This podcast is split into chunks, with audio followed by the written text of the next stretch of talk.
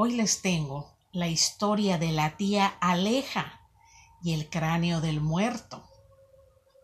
Nunca imaginé que Norki fuera un compendio de historias sobrenaturales de su familia. En esta ocasión, ella me platicó de su muy peculiar y talentosa tía Aleja, quien poseía unos cuantos dones extraños, pero efectivos para quitar brujerías de magia negra. La tía era tan rara en su manera de ser que hasta tenía sobre su mesita de noche el cráneo de un muerto. Parecía que doña Aleja hablaba con acertijos y nunca decía las cosas directamente, siempre disimuladamente y a medias.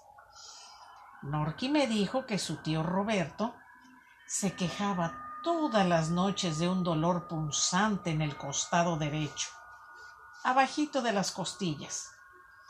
Dicha molestia le ocurría diariamente a la medianoche. Cuando la tía Aleja supo del malestar de Roberto, lo mandó llamar y le pidió que le llevara un pañuelito blanco y que llegara a su casa al día siguiente a las once y media de la noche.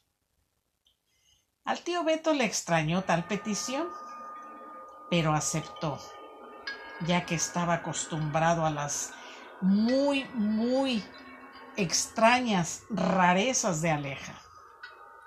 Así que al día siguiente llegó con la tía, la cual tenía un anafre prendido con carbón. Es un hornillo portátil.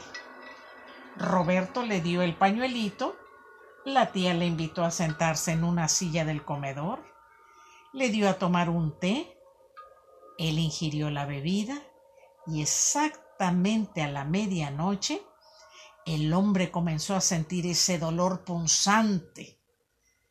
La mujer cogió el cráneo del muerto, lo puso sobre la mesa cerca de ellos y comenzó a pasar el pañuelito sobre el costado adolorido, como si estuviera limpiando esa área. Repentinamente Roberto sintió náuseas y ganas de vomitar.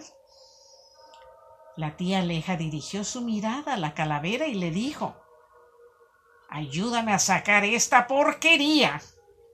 En ese momento, Roberto vomitó como una especie de arácnido, parecido a una tarántula. La tía rápido lo envolvió en el pañuelo y lo aventó literalmente en el fuego del anafre y le dijo con voz tranquila al hombre Bueno, Betito, ya puedes irte y dile a tu suegra que no te sigue echando esas porquerías en tu comida. Roberto se quedó impávido. No salía de su asombro de lo que presenció. Le dio las más cumplidas gracias a la tía Aleja y se fue. Cuando llegó a su casa y contó lo sucedido a toda la familia, no lo podían creer, ya que aunque la tía era miembro de un templo espiritualista, en donde era muy querida, respetada y admirada por ser una de las pocas personas que tenían el don de quitar y materializar ese tipo de magia negra. Norki me comentó que lamenta mucho que la tía hasta el final de sus días nunca compartió con nadie esa extraña y singular sabiduría.